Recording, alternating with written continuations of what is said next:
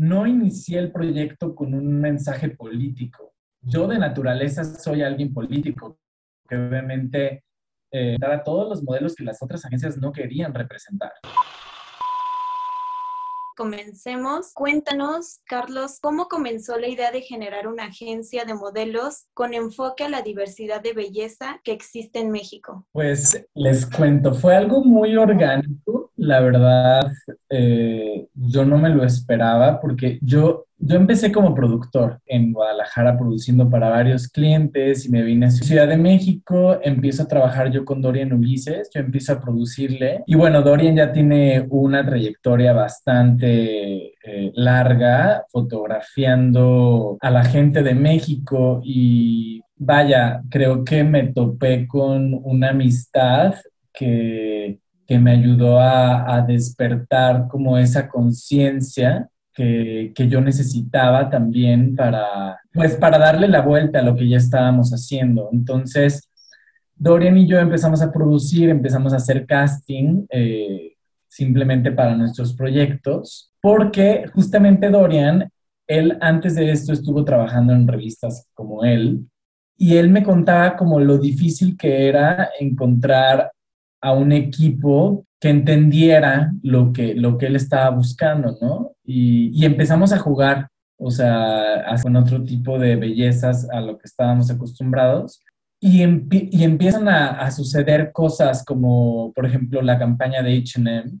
Literalmente, cuando HM nos buscó, ellos habían, esa agencia de publicidad había ganado el pitch teniendo como referencia una editorial que hicimos y yo, donde habíamos casteado tanto gente que nosotros encontrábamos como modelos de Works, porque para, para esto ya existía Works, ¿no? Que era algo que ya de alguna forma se unía a, nuestro, a nuestra evolución de conciencia en términos de casting y visuales. Entonces, eh, ese proyecto me dio, digamos, me di cuenta que nosotros estábamos haciendo casting y ya estábamos manejando talento, porque la gente ya nos buscaba como de, oye, ese, ese chavo con el que hicieron cierta editorial. Eh, y bueno, cuando decidí, o sea, yo ya era In The Park Productions, de hecho yo empecé In The Park Productions, o sea, desde hace mucho, de hecho el nombre pues ya se quedó orgánico, así como porque ya era algo que me, me, me reconocían.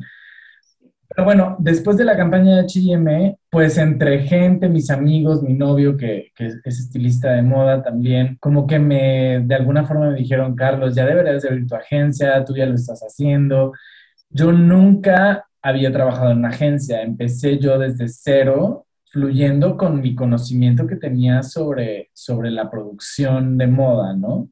Eh, mi primera modelo fue Sara Esparza. Yo a Sara la conocí es, es, muy curioso porque yo la conocí en un llamado en el que literal yo tenía que escoger una modelo de muchos compos que me, que, me mandaron. O sea, yo era, yo trabajaba en una revista también. Y de verdad, las fotos de Sara no le hacían nada de, o sea, ella estaba en otra agencia y, y no le hacían nada de justicia, pero yo decía, bueno, ella es la mejor de todas. Y cuando la vi en persona, me enamoré de ella y, y tuvimos buena química como amigos, como algo que, que fluyó. Y yo se la presenté a Dorian, entonces yo empecé a conseguirle trabajos a Sara, como de, de las producciones que teníamos nosotros, pero al mismo tiempo había un lazo muy fuerte. Entonces, cuando a Sara se le acaba el contrato con la otra agencia, ella me dijo, Carlos, me han buscado de todas las agencias, pero no me gusta el enfoque de ninguna. Y para, como paréntesis, a Sara el tipo de trabajos a los que la mandaban en México eran de decano, o sea, la que, lo que querían mandarla, no lo que ella hacía, sino que las propuestas de trabajo era la visualización o el campo que le veían a una belleza no blanca era como vas a ser decano o la extra de, Luis Miguel, así era. Entonces, ella me contaba como de, de que no le gustaba nada la visión que le tenían. Entonces se juntó con esto, o sea, se juntó todo, el Sara diciéndome, Carlos, debería, yo no encuentro agencia, deberías de representarme, porque ella también me lo dijo como de, oye, tú y Dorian ya están haciendo todo por mí, tú o sea, de alguna forma tú ya me estás aconsejando. Y bueno, ahí es donde empieza oficialmente la agencia de modelos y donde empieza ya todo el viaje de aprendizaje que, que ha sido, hace, fue hace cuatro, tres años y medio eso, tres años. Para ti, ¿qué es la belleza física? Yo, la belleza física eh, pues es un concepto bien difícil que hablar. Yo creo que te enamoras de la personalidad de alguien. Obviamente, claro que hay rasgos que a lo mejor nunca los habías visto de cierta manera y te sorprenden, ¿no? Porque por supuesto que puedes ver a alguien que digas, tiene unos ojos que nunca había visto, pero se une a la personalidad, al, al, al, al cómo visten, al, su corte de pelo, a lo que expresan por sí mismos las personas. Eh, definitivamente yo creo que todos hemos crecido con estándares de belleza de los cuales es muy difícil separarnos. No creo que, pues sí, hablar de belleza, todo podría ser bello, ¿no? O sea, digo, sonará muy cliché como hablar de eso, pero eh, creo que pues es retador también para para una agencia como justo decir cómo sí voy a, presentar algo diferente. ¿Cuáles son los estándares de belleza en México y en el mundo? Pues mira, sí hay una gran, una gran diferencia entre lo que en México están buscando a lo que en el extranjero. La verdad, mi, o sea, el enfoque de Indepark pareciera que es más hacia el extranjero, pero la realidad es que los modelos que tengo llaman tienen más clientes en el extranjero y más oportunidades que en México. Eh, definitivamente, pues yo creo que el mundo está en una constante búsqueda de identidad, eh, en este proceso de desmantelar todas las creencias que nos ha impuesto, pues este sistema eh, hegemónico, blanco. Entonces creo que en el mundo en general se está hablando de quien antes no se hablaba, ¿no? O sea, y están muy ansiosos como de vamos a buscar eh, pues representación. El camino es muy largo y les soy sincero, es muy, muy corto lo que es. Lo que vemos ahorita en términos de representación aún es... Es, mínimo. Mínimo, es súper, súper mínimo. Eh, a mí, yo te, soy honesto, cuando alguien me menciona esto que me dijiste como de, yo creo que In the Park representa mucho más la belleza mexicana, digo, es un gran halago, pero a la vez es un gran compromiso y también eh, una gran responsabilidad, porque yo lo que les contaba es que no inicié el proyecto con un mensaje político. Yo de naturaleza soy alguien político, que obviamente eh, a todos los modelos que las otras agencias no querían representar. Entonces, mucha gente me dice como, ¿vas a tener gente blanca? Claro que voy a tener gente blanca, pero mi misión es que o sea, no la, no la gente blanca que vemos siempre. Eh, ahora, me gustaría hablarles de, del tema de, por ejemplo, de los cuerpos, ¿no? Porque el modelaje también es un tema bien complejo de queremos modelo mexicana, pero queremos que parezca con cuerpo de europea o con cuerpo de... Al final, nuestras medidas son completamente diferentes. Y ahí hay un reto bien importante, o sea, porque digo, me han entrevistado de agencias y siempre me dicen como de, oye, ¿y cómo le haces para encontrar modelos altos? Mis modelos ni siquiera son considerados altos en Europa. O sea, de hecho, la retroalimentación siempre es de que es que tu modelo no es tan alto. Eh, pero al mismo tiempo existe, les digo, estamos en este proceso de ruptura en el que esas personas en el sistema también se tienen que dar cuenta que no nomás pueden hablar de México considerando una ceja gruesa porque vieron a Frida Kahlo. O sea, tiene que haber como una, eh, una investigación, un acercamiento mucho más claro, ¿no? En México, honestamente, buscan diversificar.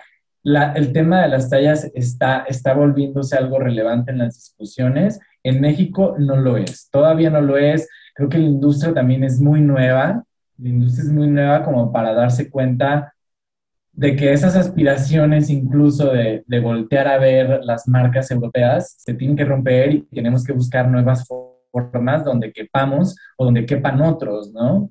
Hace, tiempo, por ejemplo, platicaba con una chica, una chica trans extranjera que me decía como de, ¿por qué no tienes chicas trans? Y yo le, yo le decía, bueno, para empezar, tengo dos años trabajando con una detrás de cámara, porque no saben como el camino que hay detrás también, porque no puedo firmar a cual, o sea, tiene que, les digo, tiene que suceder esto, ¿no? De yo encontrar a alguien, que existe este trabajo, que existe este proceso, y ahora ya tengo dos, o sea, dos chicas eh, trans y... ¡Qué padre!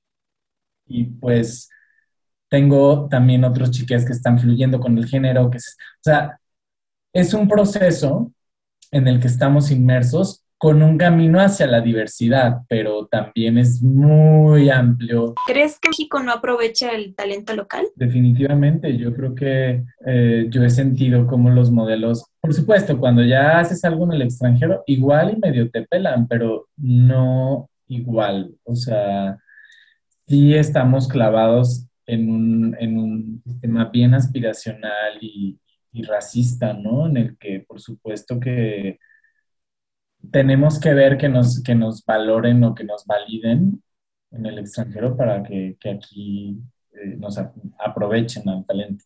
Entonces, yo creo que sí. ¿Y qué características debes de cumplir para formar parte de Indepark? Pues, mira, por ahora estamos enfocados solo en talentos mexicanos, latinoamericanos, estamos empezando, pero eh, lo principal, lo principal es las ganas y el compromiso que debas tener para esto, más allá de solamente pues querer ser famoso, ¿no? Pero las ganas, porque definitivamente es un, es un, o sea, y la paciencia, es, es, esos, o sea, como características personales, la paciencia es lo más, más importante. Ahora, depende muchísimo de qué es lo que quieras lograr. Como sabemos y lo que les decíamos, la moda pues está abriendo, pero si, si me eres realista, si alguien me dice como, a ver, yo quiero hacer pasarela de ley, pues ahí sí te voy a decir, ¿sabes qué? En general, pues para pasarela piden arriba de unos 75, pero eso no indica que no tengamos modelos debajo de unos 70, porque los tenemos. Sin embargo, pues ahí es donde existe este análisis mío, como de decir, es una persona a la que yo me imagino que puedo tener ciertos clientes, este, aporta eh, cierta personalidad para una construcción diferente de, de, la imagen, o sea, porque también es muy importante hablar de, de, temas económicos, o sea, probablemente mucha gente tenga en su mente como de que la moda es muy diversa ya y que, pero hablemos de pagos, ¿no? O sea, claro. están ganando dinero eh, las revistas están poniendo modelos eh, no blancos, sí, pero les están pagando, este, están teniendo una, sus carreras están teniendo una evolución, están, están trascendiendo.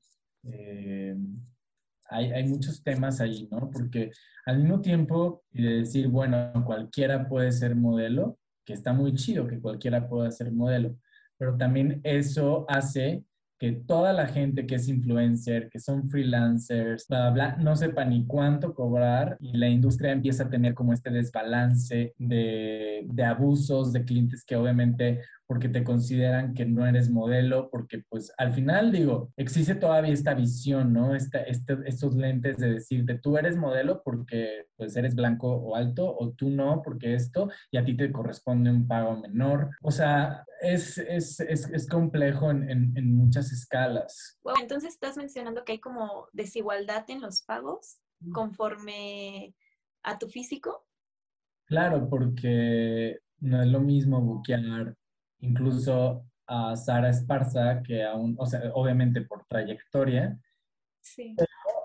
debería de existir un mínimo. Entonces, pagos justos es esencial cuando hablamos de diversidad, porque tampoco está chido como, ah, este, sí, pero son súper diversos. No, a ver, o sea, pero diversos en buena forma, con las intenciones de también eh, redistribuir la economía, la riqueza, o sea, porque si estamos en un sistema capitalista tan blanco, tan hegemónico, pues sabemos que es necesario no nomás hablar de este romanticismo de si son, esa marca ya pone gente que no es extremadamente delgada o ya no pone, también pone gente que no nomás es blanca, pero también eso tiene otras intenciones detrás, ¿no? Que también pues sí, que les digo, tiene que ver con redistribuir la economía, ¿no? ¿Qué opinas actualmente de los estereotipos de belleza? Pues eh, depende, o sea, los estereotipos de belleza, pues no deberían de existir, pero en el sistema en el que estamos son esenciales, o sea, es la forma en la que, o sea, son esenciales para el sistema, ¿no? Como para la forma en la que se, se vende y, y, en la que estamos viviendo la situación actual. Por eso es que creo que, bueno, al menos lo único importante o que podemos hacer o que está en nuestras manos es diversificar esos estereotipos, ¿no? Como para que existan figuras de aspiración eh, no pertenecientes a, exactamente al sistema que ya tiene el poder. ¿Podrías describir eh, a tu agencia en tres palabras? Eh, pues sería eh, familia, conciencia y íntegra. ¿Visualizas un futuro de la moda donde ya no existan e-, estereotipos de belleza? Un futuro cercano no. O sea, seguirán existiendo los estereotipos de belleza más diversos, pero van a seguir existiendo. O sea, la gente creo que tiene que pasar mucho tiempo para que la gente elimine esta forma de pensar en la que admiras a alguien por cómo se ve, por, qué es lo que hace, ¿no? Entonces, no creo que sea algo en un futuro cercano, ¿no? Los estereotipos se van modificando. Lo que estamos buscando es que esos estereotipos representen más y sean más justos. Pues de hecho, yo algo que considero muy importante es cuando nosotros hemos lanzado, no sé, que, no sé, Ben and Frank eh, saca una campaña con alguno de nuestros modelos, les juro que yo siempre veo los comentarios, leo los comentarios y muchísima gente pone como de, mira prima, se parece a ti. Eso lo veo muchísimo con muchos de nuestros modelos, como hay gente que sí se identifican con ellos. Y eso para mí tiene un peso muy valioso. La representación, al final, aunque pueda parecer superficial, eh, nos da poder, claro que nos da poder. Este, porque cuando tú te sientes y creces rezagado por algo que tú te sentiste diferente a, al, sistema hegemónico o, o, blanco, este, por supuesto que es liberador y también es, em, o sea, es, te, te, hace sentir el poder que tienes dentro. No, no es devolverte poder, porque el poder lo tienes. Es simplemente decir, eh, puedo llegar a lo que yo quiera, ¿no? ¿Por qué crees que en los países extranjeros aprovechan más el talento mexicano que en nuestro país? Eh, por eso que, por lo que les mencionaba, que el sistema, que la gente que está viviendo en primer, en primer mundo, que tiene todo este poder, está en una búsqueda constante de identidad, porque países como Estados Unidos, pues honestamente es que, digo, no, no lo voy a, profundizar, pero están en esta búsqueda de su propia identidad. ¿Qué es lo que más te gusta de tu trabajo? Mm, ver crecer a los chicos. Creo que la emoción de, de verlos lograr un sueño, digo, eso a nivel como agente y a nivel personal también me gusta mucho que podemos ser muy creativos, o sea que literal este, estamos creando. Eh, creo que nuestra agencia, pues como yo también produzco y está todo este equipo alrededor, esta familia que hemos creado, donde podemos literal crear y hacer cosas que nos gustan. Eso es lo más, lo más importante también. ¿Cuál es el principal objetivo de Indepark? Eh, el principal objetivo es lograr que los modelos mexicanos eh, tengan un trato digno, eh, que vivan su vida profesional de la manera más correcta y que tengamos una proyección pues importante y a largo plazo, ¿no? O sea, que no sea algo pasajero para concluir esta entrevista, ¿qué le depara en un futuro a Indepar? ¿Cuáles son sus próximos proyectos? Si nos puedes compartir un poquito de eso, estaría perfecto. Pues creo que el próximo año el equipo va a crecer definitivamente. Ahorita, o oficialmente somos dos fijos en la agencia, que es algo muy pequeño. O sea, estamos dos personas aquí. Eh, y los demás, pues, que trabajan eh, como no todo el tiempo. Pero bueno, va a haber crecimiento de equipo, por lo tanto también queremos abrir nuevas oportunidades. O sea, estamos abriendo no nomás a modelos, también a talentos. O sea, queremos abrirnos a otros espectros eh, como la música, el, cine, que ya lo estamos haciendo, pero es algo que, que tenemos muchas ganas como de no nomás estar en la moda, porque la moda también nos limita bastante. Desde ahí parte la agencia, pero queremos ir hacia otros mundos que tengan que ver con la creatividad también. Eh, ¿Qué otra cosa nos depara? Pues, pues vienen una expansión. Definitivamente creo que sí buscamos expandirnos con talentos, no nomás de México, sino también, o sea, ya, ya lo hemos trabajado con otros, pero estamos trabajando en, en, un par de personas que están en otros países. Eh, y pues nada, trabajando en que, en, que, crezcamos a nivel de diversidad. Este, buscar formas en las que, o sea, para mí es súper importante buscar formas en las que podamos concientizar a nuestros aliados comerciales cada vez más. O sea, que, que, sea como un, que sea como una red de, de clientes, personas, talentos, que tengan esta visión de, respeto hacia, hacia, hacia, hacia, las personas, pues. Creo que también algo muy necesario en nuestro país es como que exista aprendizaje colectivo, porque estamos todos para muchos lados y no se puede hacer un cambio verdadero si no compartimos con incluso la competencia o, o sí, o sea, como los demás que están haciendo lo mismo intentamos compartir como aprendizajes. Ha sido complejo porque pues cada quien está súper ocupado en eso, pero es súper importante que cada vez existan pues, más agencias que, que, estén apostando por lo mismo. O sea, eso es lo más sano y, lo, y, y esencial, ¿no?